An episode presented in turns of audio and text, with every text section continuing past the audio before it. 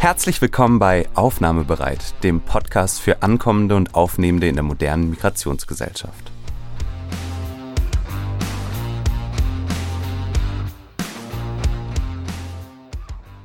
Mein Name ist Judy Kohlenberger, ich bin Migrationsforscherin am Institut für Sozialpolitik an der WU Wien und in der heutigen Folge spreche ich mit der Journalistin und Aktivistin Sonja Milo. Sie ist Koordinatorin der Saisonieri-Kampagne für die Rechte von Erntearbeiterinnen und Arbeitern in Österreich. Und genau über diese Rechte oder auch die fehlende Rechtsdurchsetzung wollen wir heute sprechen. Herzlich willkommen, liebe Sonja. Schön, dass du heute mein Gast bist. Danke, Judith, für die Einladung. Ja, liebe Sonja, wir haben jetzt im Vorgespräch schon kurz über die Themen debattiert und da hast du mich gleich verbessert und ich fand die Verbesserung so wichtig, dass ich es thematisieren will, weil ich habe gesagt, die Erntehelfer und Helferinnen in Österreich. Und du hast gleich gesagt, nein, Erntearbeiter und Arbeiterinnen. Und das ist ein wesentlicher Unterschied, weil man will durch diese Wortwahl auch verdeutlichen, dass Arbeit geleistet wird. Und ich würde fast sagen, da wird die allergrundlegendste Arbeit geleistet. Unser aller Ressourcen, die uns tagtäglich ernähren. Und nicht umsonst ist die Landwirtschaft der sogenannte primäre Sektor in der Wirtschaft und ganz, ganz zentral für alle weiteren Wirtschaftszweige kann man argumentieren. Also eine ganz grundlegende Form der Arbeit, die da geleistet wird. Und in der Corona-Pandemie hat man das ja zumindest mal verbal auch wertgeschätzt. Da wurden wir uns plötzlich dessen gewahr, dass das Systemehalterinnen, Systemehalter sind, dann, als es zur russischen Totalinvasion der Ukraine kam, war eine der größten Sorgen in Deutschland vor allem, aber auch in Österreich, wer wird denn jetzt hierzulande den Spargel stechen oder auch anderes Gemüse ernten, wenn diese Erntekräfte wegfallen. Also das heißt, es ist ja offenbar bewusst, dass diese Arbeit grundlegend und ganz, ganz zentral für uns alle hier ist. Und dennoch wissen wir sehr, sehr wenig über diese Erntearbeiterinnen und Erntearbeiter. Und deshalb möchte ich mit einer so ein bisschen trivialen Frage an dich beginnen. Wer sind die eigentlich? Also gibt es da mehr Einblick erstens mal in die Herkunftsländer, aber auch, ich würde sagen, die Lebensrealitäten von Erntearbeiterinnen und Erntearbeitern in Österreich, die so eine klassische unsichtbare Form der Arbeit leisten, die aber eigentlich gar nicht unsichtbar sein müsste. Ich finde, die wird bis zu einem gewissen Grad auch unsichtbar gemacht. Also total. Diese Arbeit wird ja unsichtbar gemacht. Also gerade in Wien nicht. Also in Wien ist es, erfolgt die Arbeit viel in Gewächshäusern hauptsächlich. Aber in ganz Österreich, außer in Wien, wird es hauptsächlich auf offenen Feldern gemacht und man sieht sie sehr wohl. Also deswegen lasse ich nicht irgendwie durchkommen, wenn Menschen sagen, das ist eine unsichtbare Arbeit. Das ist eigentlich gar nicht. Das passiert äh, in der Öffentlichkeit. Also man sieht, wenn man auf Autobahnen fährt oder auf Bundesstraßen mit dem Zug fährt, durch das Land sieht man ja die Felder rechts und, und links sind dort, sind, dort sind die Erntearbeiter und Erntearbeiterinnen. Genau, also es gibt keine genauen Zahlen. Die Zahlen sollte eigentlich die Landarbeiterkammer, also, also Landwirtschaft ist so wichtig, wie du am Anfang gesagt hast. Es gibt sogar eigene Sozialpartner für die Landwirtschaft. Also Landarbeiterkammer einerseits, anstatt Arbeiterkammer für alle anderen Branchen und Landwirtschaftskammer. Und äh, die Landarbeiterkammer ist die sozusagen die offizielle rechtliche äh, Vertretung, Interessensvertretung für, für Landarbeiter und Landarbeiterinnen. Und sie rücken, also sie geben einfach keine Zahlen her und die Zahlen muss es geben. Also nach Schätzungen der Gewerkschaft sind es zwischen 10.000 und 15.000 Menschen, vorwiegend, also ich würde sagen zu 98 Prozent sind es Menschen aus anderen Ländern, also die nicht in Österreich geboren sind. Und die große Mehrheit davon stammen aus Rumänien. Und es war als wir die Saisonieri-Kampagne gegründet haben, vor neun Jahren, schon so und es ist nach wie vor so. Und deswegen heißt auch die Saisonieri-Kampagne Saisonieri. Saisonieri heißt ja Saisonarbeiter auf Rumänisch. Und dann gibt es auch viele aus Bulgarien, also aus diesen zwei Hauptländern innerhalb der EU mittlerweile. Und dann Nicht innerhalb des Schengen-Raums, dank Schon, Österreich. genau, aber mit, seit 2014 mhm. oder 15 einem, mit einem offenen Zugang zum Arbeitsmarkt. Und dann gibt es die sozusagen Nicht-EU-Bürger und Bürgerinnen und äh, Das waren heuer ungefähr 3400 und die sind aus Serbien, aus der Ukraine, also das hat sich auch ein bisschen ge geändert mit der Ukraine und ähm, aus Ländern, äh, für die sie eine Beschäftigungsbewilligung brauchen, die einfach nicht einfach so nach Österreich kommen können zum Arbeiten. Genau, und, die, und es gibt, wie soll ich sagen, also Frauen, Männer wissen wir auch nicht so genau. Also wir können einfach sagen, wir treffen, weil wir ja viele Feldaktionen machen, da werde ich eh erzählen, was ich damit meine mit Feldaktionen, treffen wir auf, auf mehr Männer als Frauen, wobei man denkt, oh, die Mehrheit sind Männer eigentlich. Also es, gibt, es sind auch viele Frauen dabei und es kommen einfach sehr viele Familien. Also die, es gibt ganz wenige oder ganz wenige Fälle von Menschen, die vermittelt werden über Vermittlungsagenturen, die halt damit äh, Geld verdienen. Es gibt die auch. Aber die große Mehrheit kommt über Mundpropaganda. Also sie holen Familienangehörige, Nachbarn und Nachbarinnen und so kommen sie nach Österreich. Genau, also so.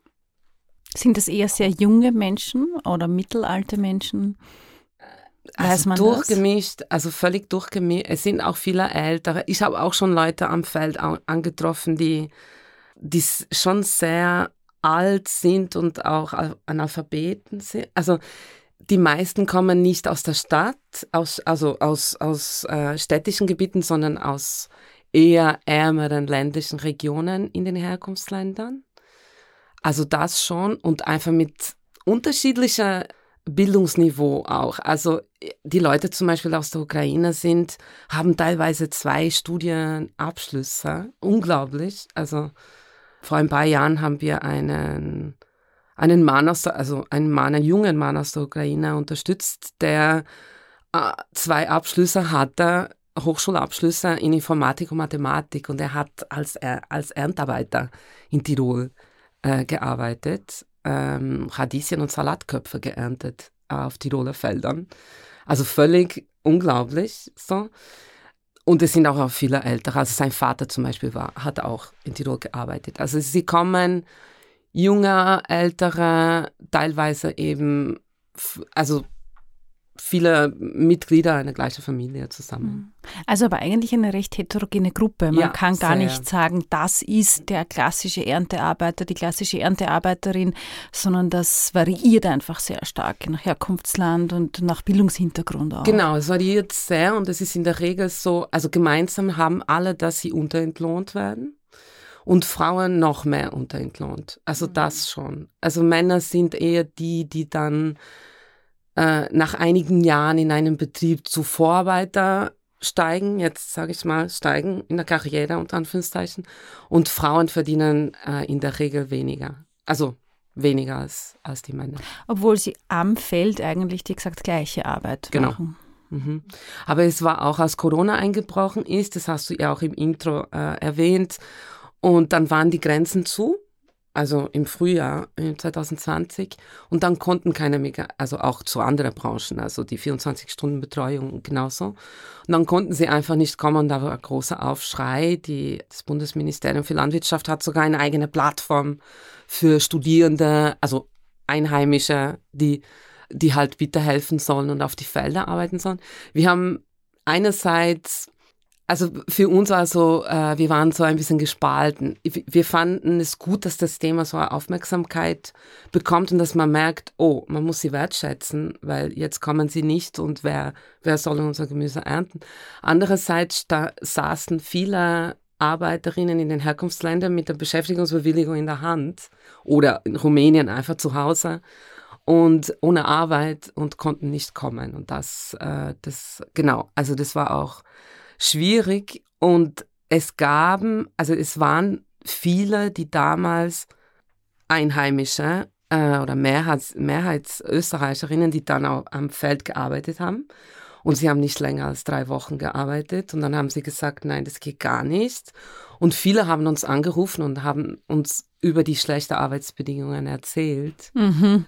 Ähm, Vielleicht bleiben wir da gleich, ja. das würde mich sehr interessieren. Genau, also konkret, die, das eine ist natürlich die Entlohnung, ja, das ist sagen auch ein ganz ein wichtiger Aspekt. Aber es geht ja, wenn ich es jetzt ein bisschen plakativ sagen darf, nicht nur um die Entlohnung, sondern auch die Bedingungen im Feld oder im Gewächshaus, je nachdem, wo die Arbeit verrichtet wird. Und da gibt es ja, und sonst würde es ja auch eure Kampagne nicht geben und immer noch geben müssen, möchte ich sagen, unglaublich viel Verbesserungspotenzial, was sich da auftut. Ich formuliere es jetzt mal positiv, negativ könnte man sagen, teilweise desaströse und menschenunwürdige Bedingungen. Kannst du das vielleicht ein bisschen skizzieren? Wenn ich jetzt Erntearbeiterin bin, womit wäre ich dann in der Regel konfrontiert in einer österreichischen Landwirtschaft?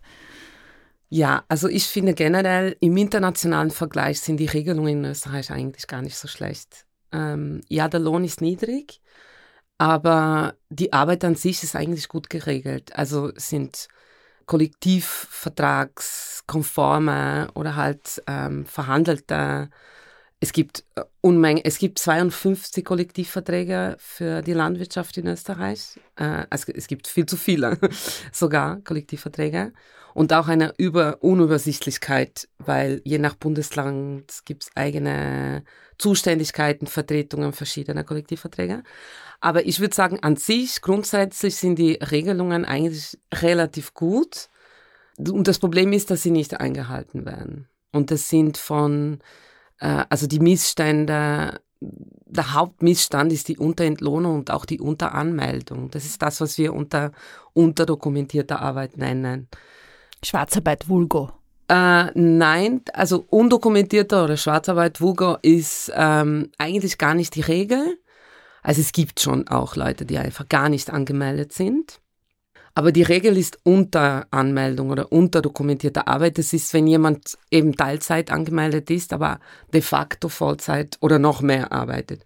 Also ganz oft oder die meisten, eigentlich habe ich noch nie, also in neun Jahren noch nie einen Antarbeiter oder eine Antarbeiterin getroffen, die Vollzeit angemeldet ist.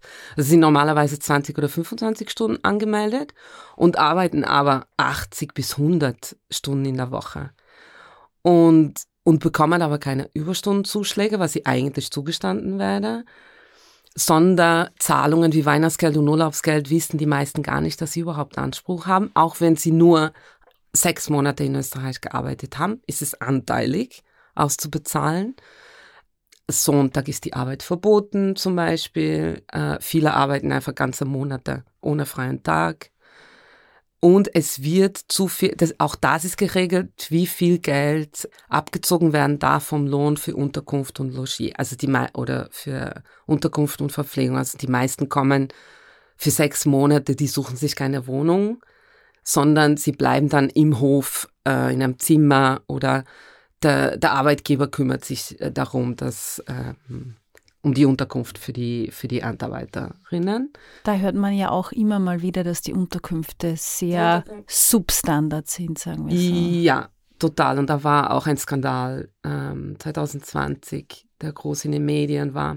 Genau, also schimmerlige Zimmer und so weiter. Das, das kommt auch oft vor. Überbelegung, ganz Überbelegung. Was aber heuer der, der unser Minister Kocher ähm, auf die Idee kam, seit Juni hat sich die Unterbringung für Erntearbeiterinnen extrem verschlechtert. Und zwar, er hat eine, es gibt eine Verordnung, seit dem 1. Juni ist es möglich, dass drei Erntearbeiter in Container drei Wochen lang auf 14 Quadratmeter untergebracht werden. Also die Gewerkschaft hat versucht, groß Öffentlichkeitsarbeit damit zu machen. Es war aber kaum in den Medien zu lesen oder zu hören. Also die, die Medien haben es einfach nicht aufgegriffen. Aber das ist eine wesentliche Verschlechterung für die Unterbringung. Es wäre das, also eigentlich zum Schreien. Und die Gewerkschaft hat auch den Vergleich zur Tierhaltung gezogen und als Vergleich, also Hunde haben mehr Quadratmeter oder es steht ihnen mehr Quadratmeter zur Verfügung als Erntearbeiter in einem Container für drei Wochen, was auch extrem schwer ist zu kontrollieren, ob sie wirklich nur drei Wochen im Jahr in so einem Container untergebracht werden. Also man merkt auch, die Gewerkschaft hat tut sich schwer, oder es ist eine Zielgruppe auch in anderen, in, in migrantisch sehr geprägter Branchen, das weißt du auch. Also es tut sich die Gewerkschaft sehr schwer, diese Zielgruppe zu erreichen. Deswegen gibt es uns.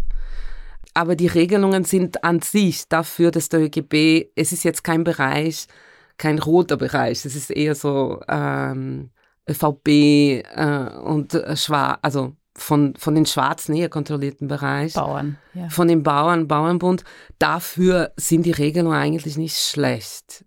Aber weil die Menschen so unter Druck stehen, weil sie einfach Angst haben, den Job zu verlieren, weil sie, jemand, der aus Serbien kommt zum Beispiel, seit 20 Jahren für den gleichen Betrieb, hat jedes Jahr einen neuen Arbeitsvertrag und ist jedes Jahr aufs Neue und braucht diese Beschäftigungsbewilligung die eigentlich nicht für sich ist, sondern de facto für den Betrieb ist, weil es ist eine Beschäftigungsbewilligung, die gebunden ist an den Betrieb. Das heißt, er darf den Betrieb nicht wechseln. Also die Beschäftigungsbewilligung ist nicht für ihn, in dem Fall, sondern, sondern für, den, für den Betrieb. Das heißt, jeder Betrieb müsste separat eben eine eigene Beschäftigungsbewilligung beantragen. Genau. Und das macht das auch schon. Genau. Also er kann nicht sagen, so wie ich, wenn ich irgendwo arbeite und es gefällt mir nicht, dann kann ich sagen, oh, das passt mir nicht, ich suche mir einen anderen Job. Das können Menschen aus Nicht-EU-Ländern in der Landwirtschaft nicht machen, weil sie einfach nur diese Beschäftigungsbewilligung auch zeitlich befristet auf sechs Monate und die nur für diesen Betrieb, äh, und das ist auch eine Forderung von uns, dass die Beschäftigungsbewilligung für die Person ausgestellt wird und nicht für den Betrieb. Weil dann können die Menschen dann sich aussuchen, ob sie in diesem Betrieb oder in anderen arbeiten. Äh, und das macht einen eine großen Unterschied. Natürlich werden sie sich nicht wehren, sie werden ihre Sie werden nicht sagen, auch wenn Sie wissen, dass Ihnen Weihnachtsgeld und Urlaubsgeld zum Beispiel zusteht, werden Sie nicht zur Chefin gehen und sagen, ich weiß, dass ich Anspruch habe und ich will mein Geld. Weil dann heißt es, im nächsten Jahr bekommen Sie keine Bewilligung mehr von, der, von dieser Person. Und genau die gleiche Beschäftigungsbewilligung haben wir auch bei Asylwerbenden, ja. wenn sie Zugang zum Arbeitsmarkt haben. Und wir hatten sie lange Zeit bei den ukrainischen Vertriebenen. Da wurde es irgendwann abgeschafft. Ähm, aber auch das war natürlich eine wesentliche Hürde. Und man sieht einfach, wie die Beschäftigungsbewilligung die ja auch, ich bin in dem Diskurs wahrscheinlich nicht so drin wie du, aber mir kommt vor, da wird immer so ein bisschen das Schutzinteresse vorgeschoben. Das wäre ja zum Schutz des Arbeitsmarktes, sogar zum Schutz der Beschäftigten, weil man will ja einfach kontrollieren, dass das eh gute Angestelltenverhältnisse sind. Deshalb muss es bewilligt werden. De facto aber kann es auch zum Nachteil der ArbeitnehmerInnen gereichen.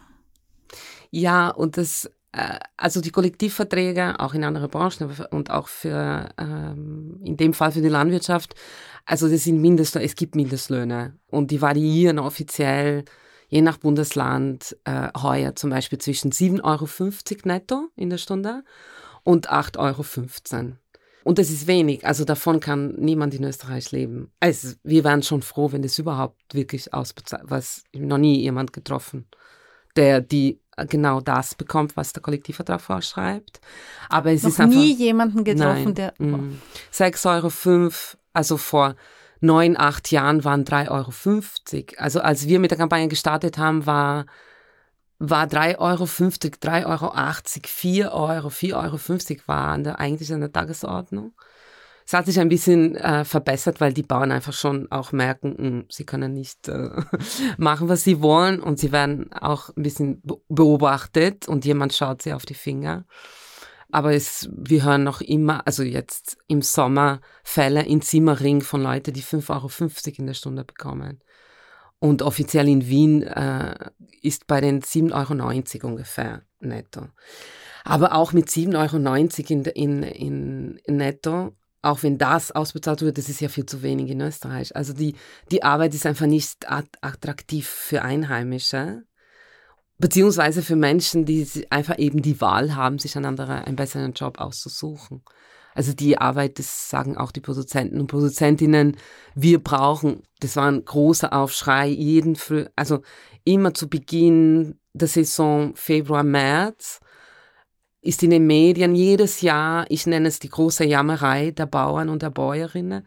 Die fangen an, es fehlen uns Erntarbeiter, es fehlen uns Erntarbeiter, weil sie einfach auf migrantische Arbeiterinnen angewiesen sind. Und dann sagen sie auch, sie nehmen das, das war auch in Corona-Zeit, sie haben das Wissen, sie kennen sich in der Landwirtschaft aus. Ich meine, also Erntearbeiterinnen aus Rumänien oder aus anderen Ländern, die kennen Spargel nicht. Sie können nicht einmal, sie können Spargel nicht kochen. Sie können es nicht essen und geschweige dann, sie können es nicht leisten. Das ist viel zu teuer. Also ich finde es, es, es ist extrem pervers, dass Leute, die, die die Spargel ernten, sich nicht leisten können, die Spargel zu essen, die sie ernten. Mhm. Das ist eine dieser Perversitäten des Systems. Mhm. So. Vielleicht kannst du ganz kurz jetzt skizzieren, wo eure Kampagne da ansetzt, weil du hast jetzt, finde ich, schon sehr gut dargelegt, wie es um die Arbeitsbedingungen bestellt ist, sehr schlecht möchte ich sagen, vor allem wie es um die Entlohnung bestellt ist.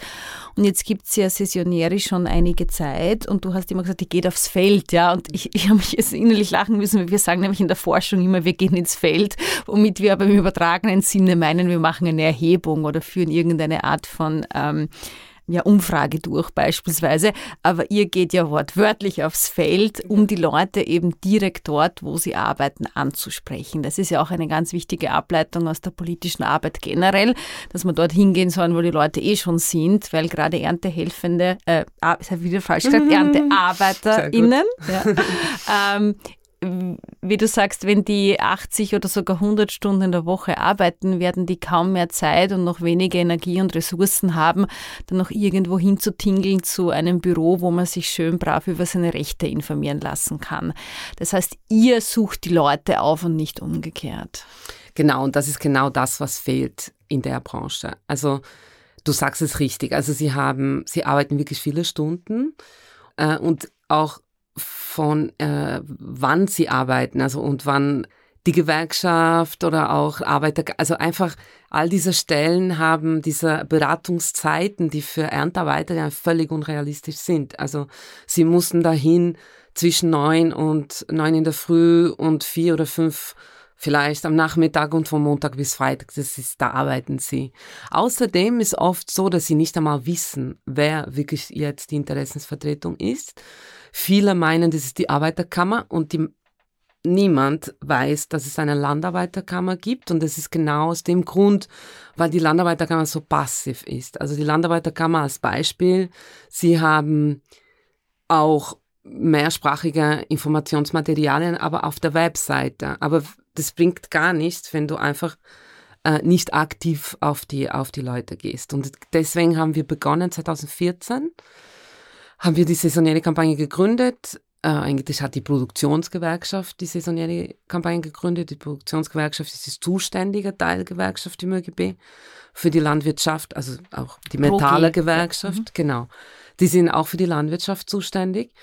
Und es gab 2013 so ein paar große Fälle, ein großer Protest in Tirol, aber auch im Burgenland haben sich Erntearbeiterinnen an die, an die ProG gewandt und äh, nach Unterstützung gebeten. Und in Tirol gab es einen großen Protest und eigentlich ein wilder Streik beim größten Gemüsebauern Tirols. Und das hat die Aufmerksamkeit von der ProG äh, auf das Thema, also sie, sie wurden dadurch aufmerksam und der ist jetzt schon in Pension, aber der damalige Bundessekretär für Sozialpolitik, der René Schindler, hat dann beschlossen, er, er muss irgendwas in die Richtung machen und hat eben das Projekt äh, gestartet. Und die ProG, weil ihnen eben all diese, also weil es einfach schwierig mit ihren Strategien als Gewerkschaft die Zielgruppe zu erreichen, haben uns Aktivistinnen aus Antirassismusbereich, No Border, aber auch Ernährungssouveränität aus den verschiedenen Bereichen und NGOs wie UNDO, Clefo, Menvia ähm, und so weiter ins Boot geholt. Und so ist die saisonäre Gruppe entstanden. Also die saisonäre Kampagne ist nichts anderes als ein Zusammenkommen von verschiedenen Gewerkschaft, Aktivistinnen, NGOs, kompetent, die verschiedene Kompetenzen haben und die Gewerkschaft hat einfach die Mittel, also nicht nur jetzt finanzielle Mittel, sie haben auch die Strukturen, aber wirklich rechtliche Unterstützung anzubieten. Und wir Aktivistinnen überlegen wir, wie wir die Zielgruppe erreichen und einfach neue Formen der Organisierung. Und ich finde, diese Zusammenarbeit klappt ganz gut. Unser Ziel, also der Aktivistinnen, ist auch ein bisschen das Thema in die Agenda der Gewerkschaft zu bringen und dass es einfach bleibt und dass die Gewerkschaft einfach mehr in diesem Bereich äh, macht.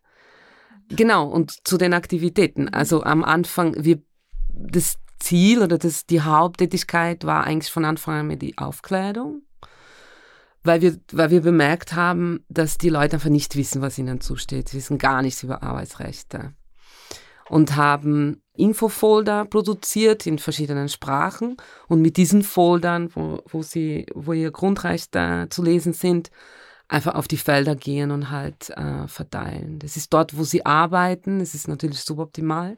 Sie haben nicht so viel Zeit. Aber wir wissen teilweise nicht, wo sie wohnen oder sie wohnen in den Bauernhöfen. Wir dürfen nicht hinein. Und deswegen haben wir uns entschieden, einfach auf die Felder zu fahren und Folie zu verteilen. Und auch Arbeitszeitkalender. Ja, stimmt. Ich habe da einen genau. vor mir liegen, der ist sehr toll. Ich werde auch meine Arbeitszeit ja, jetzt das mache ich auch. Und auch zu kommunizieren, dass es so wichtig ist, Stunden aufzu aufzuzeichnen. Pausen zu machen beispielsweise. Pausen einfach aufzuschreiben von bis jeden Tag laufend, weil wir haben die Erfahrung gemacht, dass es auch zu einem späteren Zeitpunkt vor Gericht auch als Beweis gilt, dass man tatsächlich einfach viel mehr Stunden gemacht hat. Genau.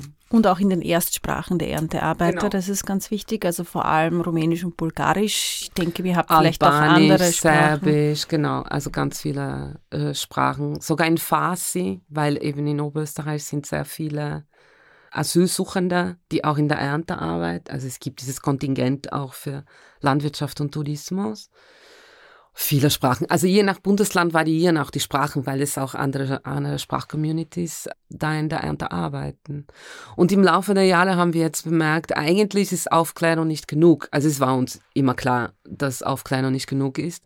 Aber wir müssen über diese Aufklärung hinausgehen. Und wir haben Informationshotlines. Wir unterstützen auch über die Gerichte. Also wenn sie ihre Rechte einfordern, ihr ausstehende Ansprüche einfordern wollen, dann unterstützen wir auch vor Gericht.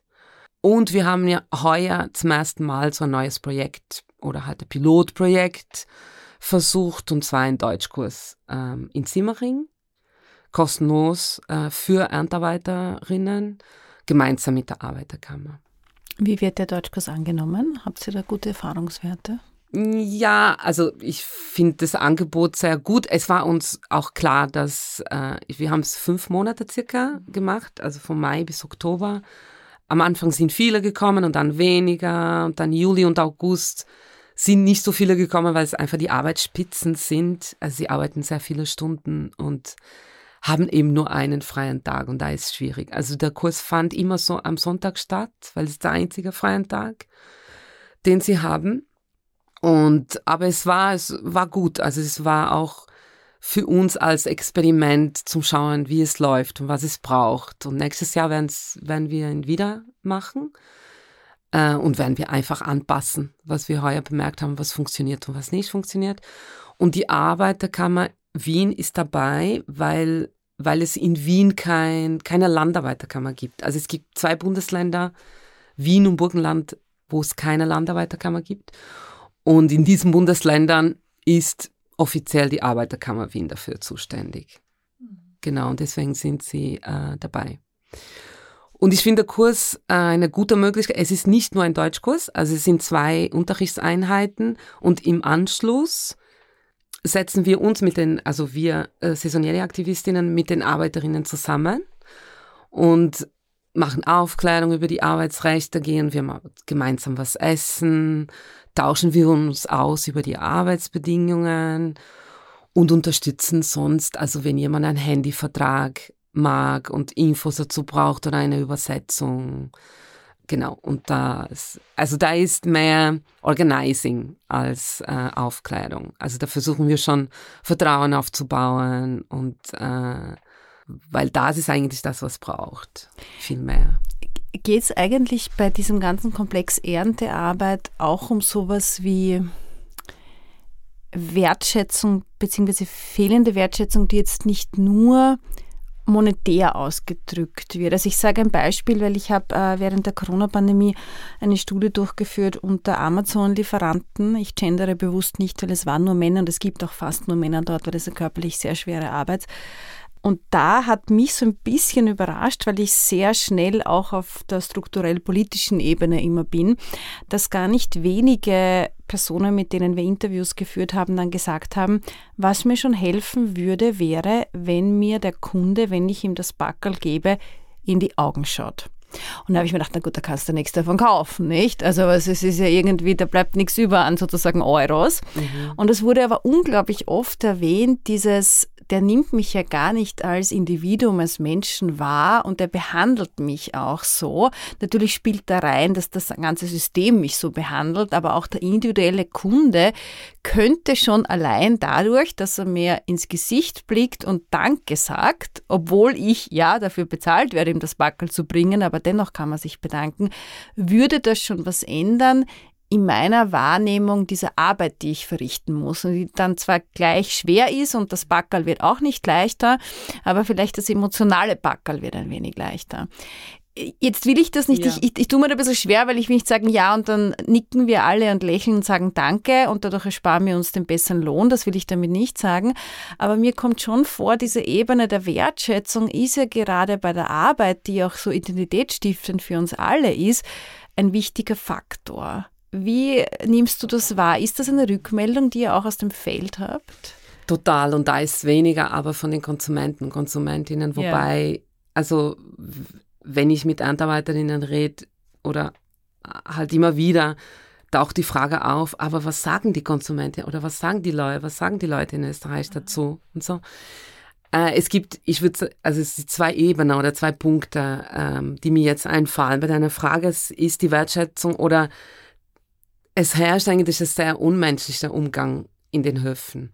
Beschimpfungen stehen an der Tagesordnung. Also es sind, also ich habe einen Fall von einem Erntearbeiter in Tirol, der auch das aufgenommen hat, so Video versteckt und wo der, sein Chef einfach wirklich ihn angeschrien hat und äh, beschimpft hat. Und das ist sehr ähm, so dieser Knechten- oder Leibeigenen Mentalität. Moderne Sklaverei fast schon. Ja, eigentlich schon. Also eine, eine neue, eine moderne Sklaverei. Aber auch wo hm, in der Landwirtschaft ist es extrem die fehlende Einsicht von den Bauern und Bäuerinnen. Es ist echt fast so arrogant. Also ich habe es erlebt in einem Gerichtssaal, wo ein, ein Bauer nachzahlen musste und gar nicht so wenig Geld an zwei Handarbeiter, die er extrem ausgebeutet hat, jahrelang. Und sein Schlusswort ist, ich bin enttäuscht, sie, wie, sie waren für mich wie Familie und so. Und, er mein, und ich finde, er meint es wirklich ernst.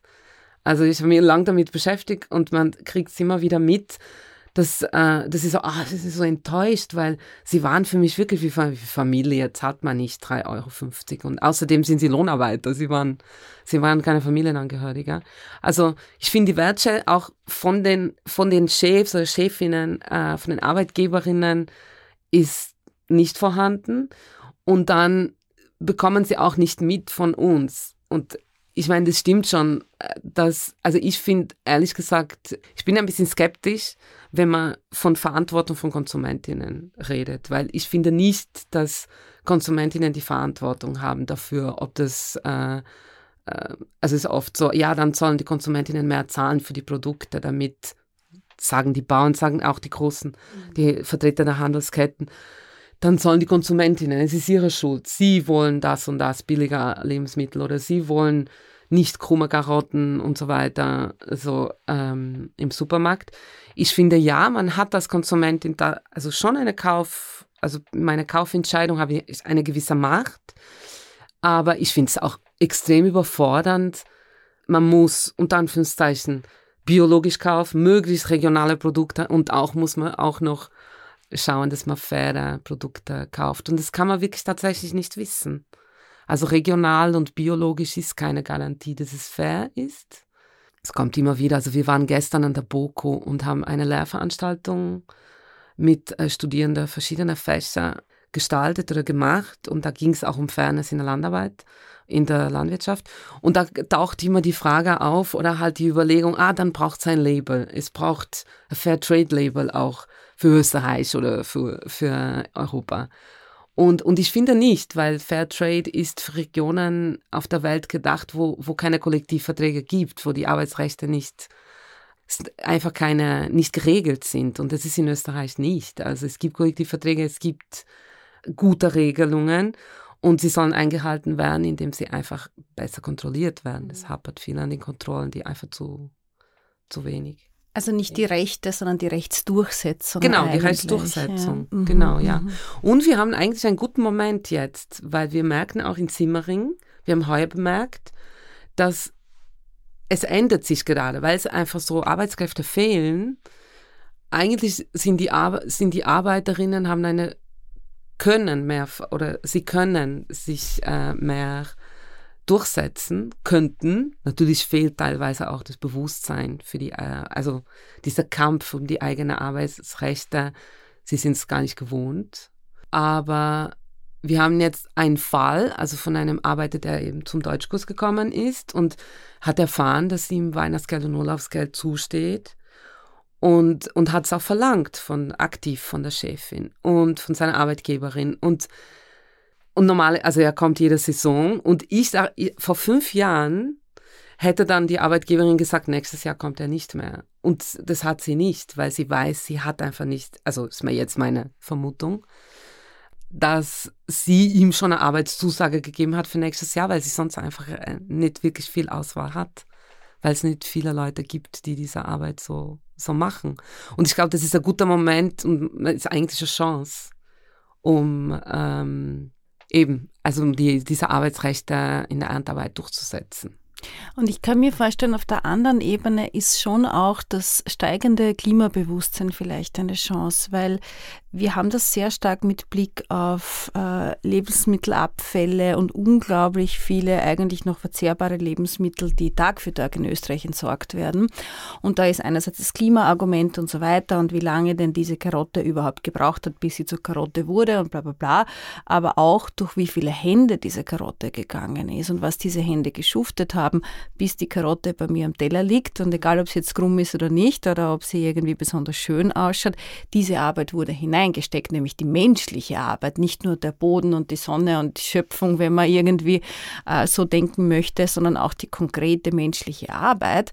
Das finde ich wäre auch ein, eine wichtige Verknüpfung mit dem Klimadiskurs. Die Wertschätzung von Lebensmitteln, ähm, die Wertschätzung dessen, was es auch bedeutet, in Österreich konkret fast immer und überall Zugang zu allen Lebensmitteln zu haben, die man möchte. Ja, das muss man ehrlicherweise sagen. Selbst wenn man jetzt äh, untere Mittelschicht wäre, hat man im Grunde eine große, große Produktauswahl. Und das mit dem Spargel, was du gesagt hast, ist auch so verbannt, dieses Beispiel. Also da geht ein Luxusgut an Lebensmitteln durch so viele Hände, die das alle nie zum Mund führen werden können. Also ich glaube schon, dass das ist natürlich wieder etwas, wo man sagt, da kann sich dann der einzelne Erntearbeiter auch nichts davon leisten, wenn ich wertschätze, ähm, wie schwer das erarbeitet wurde. Aber ich glaube schon, dass es einen Unterschied macht, auch in der Art und Weise, wie man erstens mal selber auf seine privilegierte Situation blickt und wie man dann auch anderen gegenübertritt, von denen man weiß, dass die halt nicht in der Position sind und vielleicht nie sein werden. Ja, ja, total. Also es ist auch ich finde es deswegen, sage ich immer Leute dazu, kommt zu uns und macht einfach eine Zeit, eine Zeit lang die politische Arbeit, die wir machen. Also es ist jetzt nicht nur diese Einzelfällearbeit, es geht auch um Öffentlichkeitsarbeit, bildungspolitische Arbeit, aber auch um den Kontakt zu den Leuten und, und sie sind zum Beispiel zu diesem Deutschkurs in Simmering, sind sie jetzt schon auch gekommen, um Deutsch zu lernen, aber sie sind hauptsächlich gekommen, weil sie, weil wir dort waren und sie einfach irgendeine Art von äh, Verbindung zu Leuten, die hier wohnen und die gar, und eben die von hier sind oder nicht von hier sind, ist egal und auch die sie einfach schätzen und die ihre Arbeit machen. Und immer wieder auch die Frage, was sagen die Leute in Österreich, wenn ihr erzählt über die, wie wenig wir verdienen und was wir da machen und so, weil sie einfach viel zu wenig Feedback bekommen für ihre Arbeit und Wertschätzung, ja. Ich glaube, da schließt sich auch der, der, Kreis zum Beginn unseres Gesprächs, der Wunsch, gesehen zu werden, nämlich wirklich gesehen zu werden. Ja, das, das schwingt für mich da ganz stark mit. Also ich kann mir schon vorstellen, dass das eine große Motivation ist, dann zu diesen Treffen zu gehen. Ja. Ja. Und das, also ich meine, es geht ja beides gut zusammen. Man kann ja für besseren Lohn und mehr Rechte und mehr Rechtsdurchsetzung kämpfen und trotzdem diese ideelle Ebene auch einfordern und betonen und sagen, es geht nicht nur darum, jetzt mit Blick auf die Produzenten, wie viel ihr den Leuten zahlt, sondern auch, wie ihr ihnen entgegentritt. Nicht? Und das, das wäre eigentlich die Stellschraube, an der man unmittelbar drehen könnte. Und interessanterweise passiert das aber auch nicht. Mhm. Mhm. Ja, also man muss sagen, Großbauer, Kleinbauer, oder Großbäuerin, Kleinbäuerin. In Österreich ist, also es ist einfach ein großer Unterschied. Mhm. Äh, man hat immer so diese Vorstellung, es gibt keine industrielle Landwirtschaft in Österreich. und das stimmt nicht. Es gibt sehr wohl industrielle Landwirtschaft in Österreich. Aber die meisten Betriebe sind natürlich klein. Und die Kleinbetriebe stehen wirklich extrem unter Druck, weil es in Österreich nur drei große Handelsketten gibt. Also nirgends in Europa gibt es diese Marktkonzentration. Das ist Reva, Spar und Hofer. Also die einfach fast 100 Prozent äh, vom Markt herrschen. Merkt man auch an den Preisen, wenn ich das sagen darf. Ja. Genau. Und das heißt, es gibt nicht so viele Abnehmer. Und als Produzent, wenn du nur drei Abnehmer zur, zur Auswahl hast und sie drucken einfach die Preise extrem nach unten, und irgendwo müssen die Bauern und Bäuerinnen sparen. Und natürlich sparen sie an erster Stelle bei den Personalkosten. Und das ist ein Unterschied, ob es dann ein Großbetrieb ist mit den modernsten landwirtschaftlichen Maschinen und so weiter und eher expandiert oder ob es wirklich ums Überleben geht. Und deswegen wir so, also wir stehen ganz klar für die Rechte der Lohnarbeitenden, aber wir solidarisieren uns schon auch mit den kleinen Betrieben, die ist einfach der Trend, also das zeigt, das zeigen auch statistische Daten, geht in Richtung Wachsen oder Weichen. Also die, die Höfe werden größer und die Kleinen sperren zu, weil sie, weil sie einfach nicht mithalten können mit den Preisen, die der Handel zahlt für die Produkte. Und das ist in Gemüse, Obst und Wein genau dasselbe wie in anderen Bereichen, in der Milchwirtschaft zum Beispiel. Ich weiß nicht, also ich, ich finde ja, ich, also ich kann mich als Konsumentin auch ähm, nicht nur in, bei meiner Kaufentscheidung äh, habe ich Spielraum. Ich kann eben politisch aktiv werden, ich kann eine Food Corp beitreten. Also es gibt verschiedene, oder solidarische Landwirtschaft. Also man, kann, man hat so Spielraum, man kann nicht sagen, ich stehe im Supermarkt und da ist, und da ist meine Verantwortung. Und ich stehe ja nicht nur im Supermarkt, ich stehe ja auch irgendwann vor der Wahlurne. Das ist, glaube ich, auch immer ganz, ganz wichtig. Nicht alle von uns. Ich zum Beispiel das nicht. Ist richtig. Ich darf nicht. Also das ist auch so ein Punkt, oder? Also wir die, die dürfen, sollten ja, sich ja, auch dieses die Privilegs genau. bewusst sein, weil genau. sie damit auch einen Hebel haben. Eigentlich einen immer größer werdenden Hebel, weil ein immer größerer Anteil der Bevölkerung in Österreich das Privileg nicht hat. Und dadurch steigt natürlich unverhältnismäßig auch die einzelne Stimme jener, die sie haben. Ja. Und das ist auch wichtig. Das sage ich deshalb, weil wir jetzt vor dem großen Wahljahr ja. in Österreich stehen. Und da geht es eben um Rechte von Menschen, die hier nicht wählen und auch perspektivisch nicht wählen können, die aber unmittelbar von ähm, allen Gesetzen, die in der repräsentativen Demokratie erlassen werden, betroffen sind. Und auch das ist so eine Ebene der Sichtbarmachung oder Unsichtbarmachung. Ja.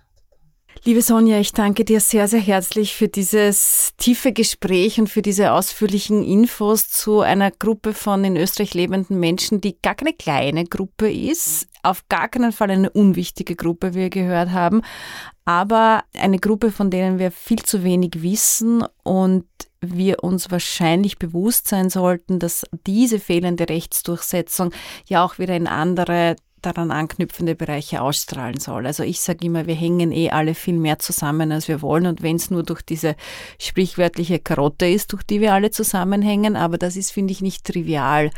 Ich danke dir sehr für die Arbeit, die es dir macht bei Saisonieri. Weiterhin viel Erfolg wünsche ich euch. Ja, vielen Dank für die Möglichkeit, hier darüber zu reden. Danke für deine Zeit.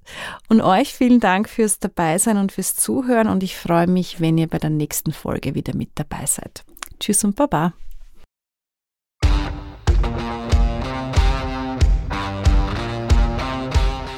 Vielen Dank fürs Zuhören. Wenn euch diese Folge gefallen hat, abonniert Aufnahmebereit auf Spotify oder allen anderen gängigen Podcast-Plattformen und folgt Judith Kohlenberger und der Chefredaktion auf ihren Social-Media-Kanälen. Fragen, Anregungen und Beschwerden an aufnahmebereit.wu.ac.at. Alle Infos findet ihr auch in den Show Notes. Bis zum nächsten Mal.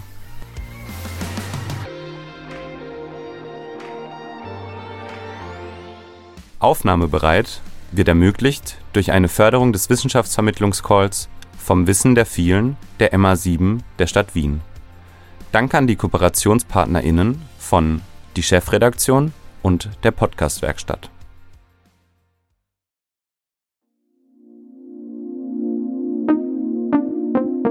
Podcastwerkstatt.